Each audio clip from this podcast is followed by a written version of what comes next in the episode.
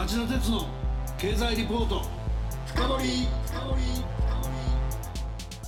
皆さんこんばんは。番組アンカー経済ジャーナリストの町田鉄です。こんばんは。番組アシスタントの杉浦舞です。今日も新型コロナウイルス対策をして放送します。今夜の町田鉄の経済リポート深掘は戦後76年高まる北東アジアの核の脅威核ドミノを懸念する声もというタイトルで旧原子力委員会の委員長代理で日本経済研究センターの特任研究員も兼ねておられる鈴木達次郎さんにリモートでご出演いただきます。鈴木さんこんばんは。こんばんは、えー、来週金曜日8月6日には広島に原子爆弾が投下されてから76年目の原爆の日を迎えます。核兵器の廃絶は我々の悲願です。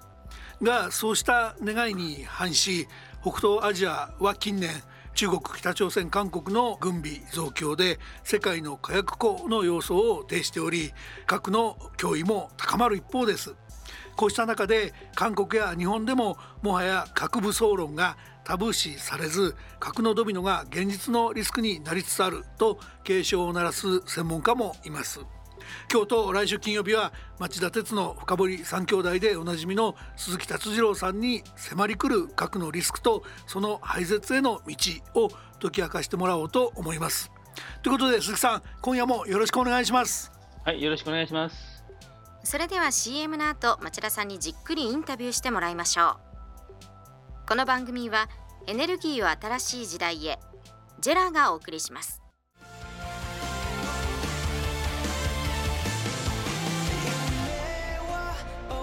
本気で夢を追いかける時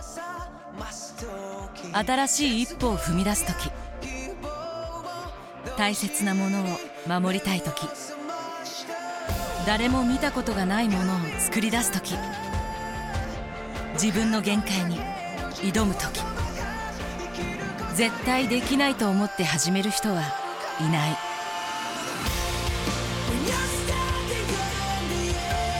絶対なんて誰が決めた？CO2 が出ない日を作る。ジェラはゼロエミッション火力と再生可能エネルギーで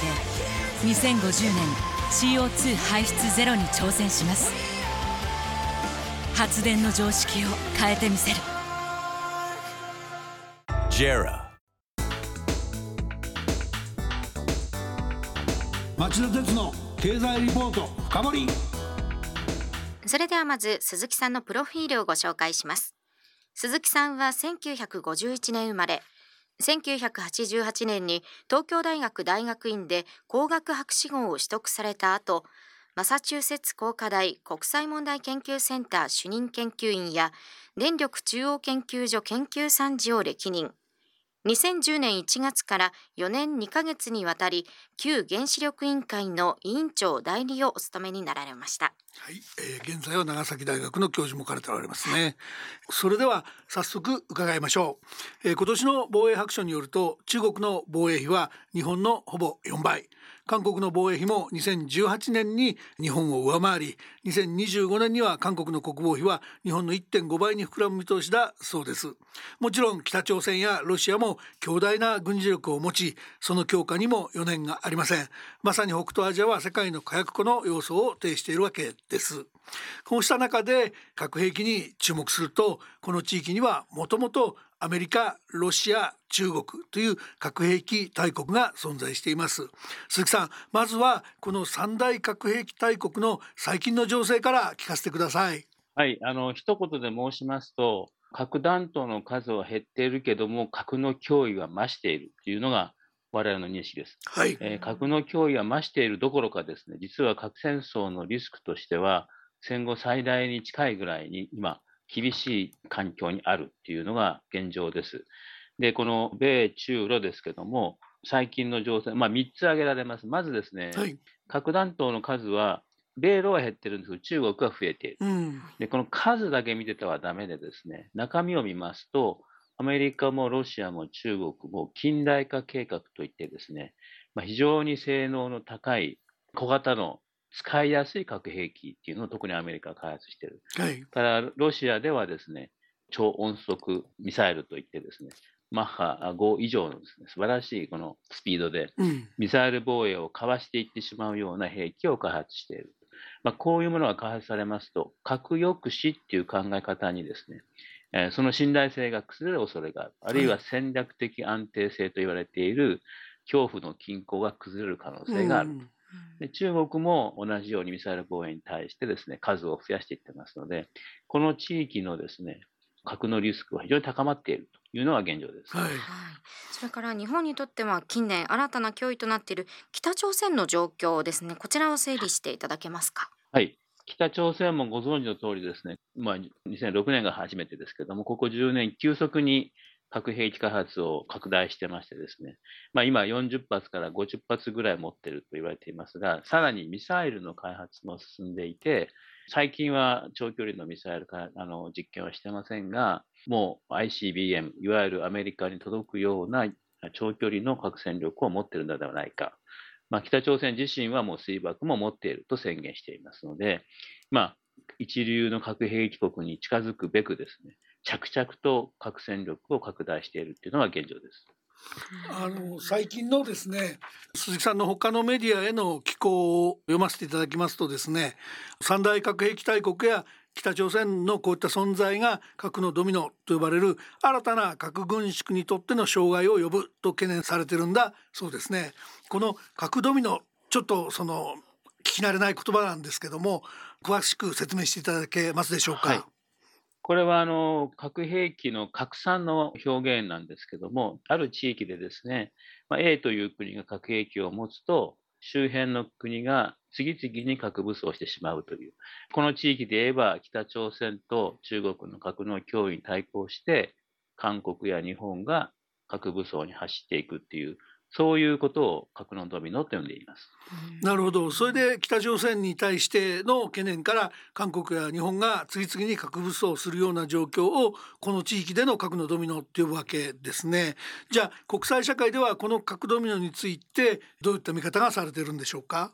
まあ、まずあの有識者、専門家、あるいはまあ政府の方々の話を聞いている限りはですね、まあ、現実的にその日本や韓国が数核武装すると考えている人はあまりいません、実際は。はい、ただですね、一部でそういう動きがあったりとか、世論調査によると、韓国では核武装論が出てきたりとかですね、まあ、そういうことが実際にはあるということと、まあ、実際にですね、この緊張関係を考えますと、まあ、何が起きてもおかしくはないということもありますので、まあ、我々としては常に最悪の事態を考えるという意味では、この核のドミノという可能性についても、検討していく必要があるんではないかと。で実はあの先ほどおっしゃっていただいた私の論考ですけれども、これは最近、はい、韓国のセジョン研究所という一番最大のシンクタンクですけども、はい、それからアジア太平洋核軍縮拡散リーダーズシップネットワークという NGO と、日本のパグオシ会議が日韓共同でやったワークショップの内容なんですね。なるほど。こういう問題を、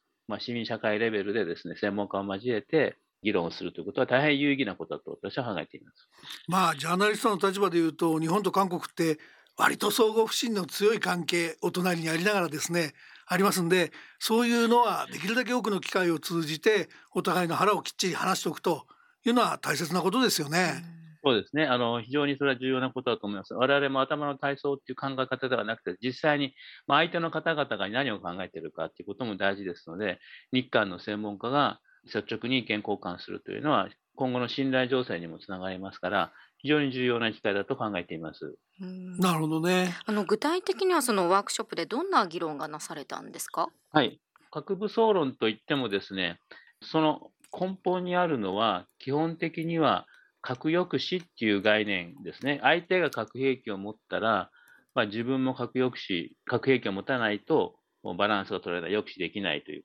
この核抑止論という考え方が崩れない限り、核拡散は広がっていくという。したがって核武装論を、まあ、韓国や日本が核武装するのではないかっていう考え方の根底にあるのは、この核抑止論への信奉と言っていいと思います。で、実際にただですね、核武装論の中身を見てみますと、はい独自に核武装をするという第一、一番大きな、まあ、話からですね、はい、第2番目にはですね、独自には核武装をしないけども、今、例えば日本も韓国もアメリカの核の傘に依存していますが、この核の傘の強化をする。っていう、はい。例えばその、えー核兵器をもう一度核朝鮮半島、あの韓国に配備してもらうとか、うん。あるいはその NATO がやっているようにですね、核シェアリングといってですね、核兵器の実際の運用を共用でやるとかですね、まあ、そういうアイデアが出てきてます。日本で言えば非核三原則を緩和するっていうこういうことですね。はいそれから3番目はですね、いや、今は持たないけども、将来の不確実性に対応して、潜在的な核保有能力を確保すると。でこれは原子力の平和利用技術開発と密接に関係していまして、原子力の技術を持つことによって、将来いざという時に核武装できるようにしましょうっていう、この3番目の今の核武装論、これ、潜在的核武装、あるいははい潜在的核保有論って言いますが、はいこれはもうすでに日本では実現していると考えていいと思いますね。そうですねあの IAEA の査察がいろんな原子力設備に入ってきてるとは言ってもすぐ核弾頭が作れるぐらいのプルトニウムは保持しちゃってるわけですよね。はい。そういった意味ではその2番目に入っていくのか3番目から2番目に入っていく過程かもしれませんけど政治家の間で核保有ができるんだみたいな憲法9条が禁じてないんだみたいな議論も出てきてますよね。このあたりは相当気にすべきなんでしょうかね。これは、あのやはり日本の平和憲法の趣旨から考えてですね、本来は攻撃的な兵器、あるいは非人道的な兵器は憲法では持てないはずなんですね。はい、ところが、まあ、戦後直後はそういう解釈だったんですけども、最近になってご指摘のように、いやいや、防衛目的だったら、括弧付きですけど、小型の防衛核兵器は持ってもいいんではないかっていう見解がかなり有力なのは、安倍首相も元首相もおっしゃってましたけど、そうですね。そういう見解が出てきていますので、これはやっぱり要注意だと私は思っています。なるほどね。どこからそういう発想に政治家たちはなっていってると考えればいいんですかね？はい。これは先ほど申しましたようにですね、相手が核兵器を持っていたら、自分たちも持たなければいけないっていう核抑止の考え方ですね。うん、でこれを信じている限りはどうしてもそうなります。要するに相手が核兵器を持ってたら、まあ、日本はその核抑止をアメリカに依存してるわけです。核の傘ということですね。だから日本が持たないんであれば、この核の傘を強化してもらう方向に行ってしまいます。で、もし核の傘が信頼できないということになりますと、えー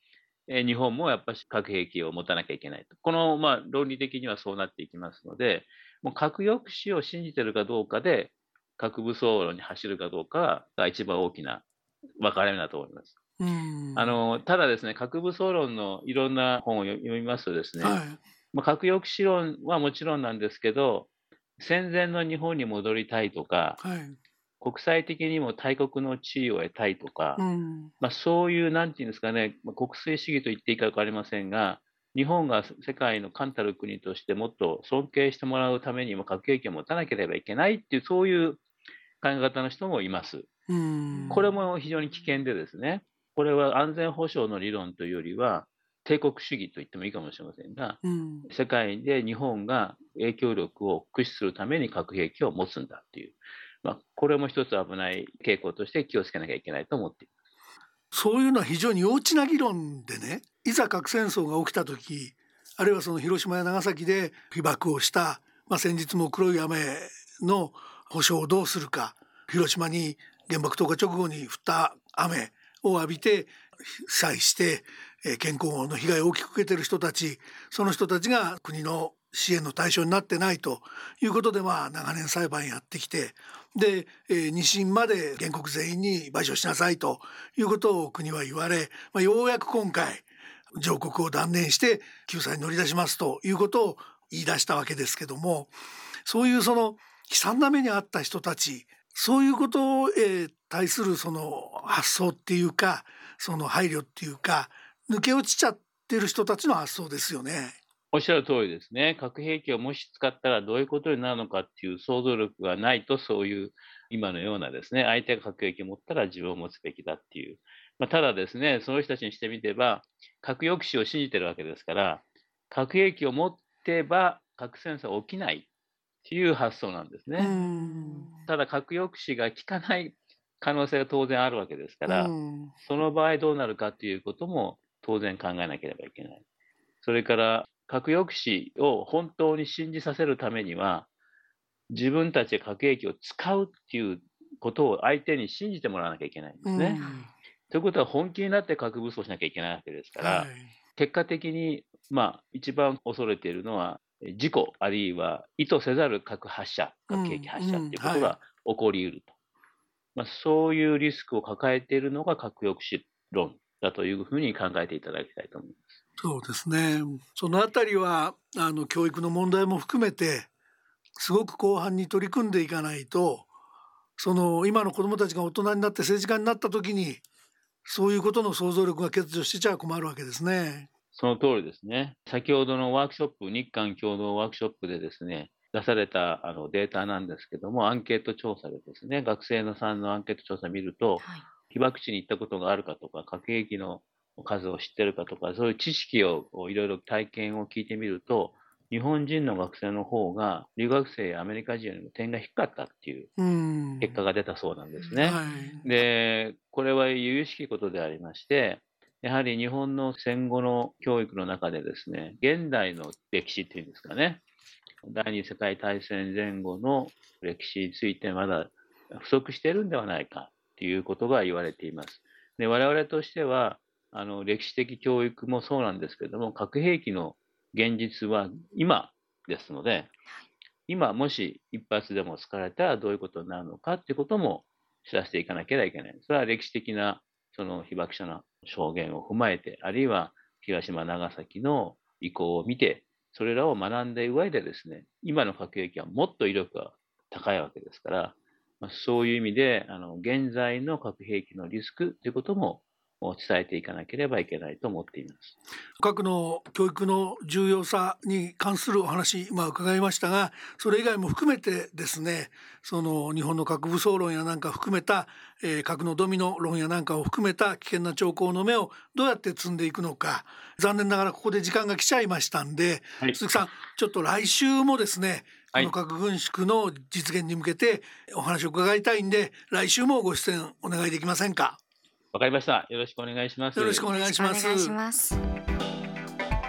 町田鉄の経済リポート深掘り。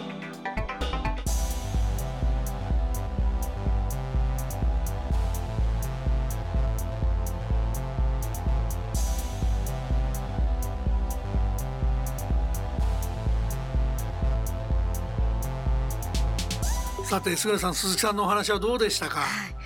核抑止のための核武装というお話ですね、うん、まあ、近隣各国の状況を睨みつつですけれどもどうしていけばいいのか非常に考えさせられましたね。そうですね。リスナーの皆さんはどう感じたでしょうか。来週は戦後76年高まる北東アジアの核の脅威核抑止に関わる安全保障の仕組みが重要だという番組タイトルで深刻な状況の打開策を聞かせてもらおうと思います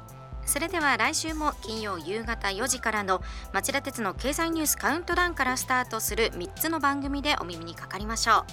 う。それでは皆さんまた来週。この番組はエネルギーを新しい時代へジェラがお送りしました。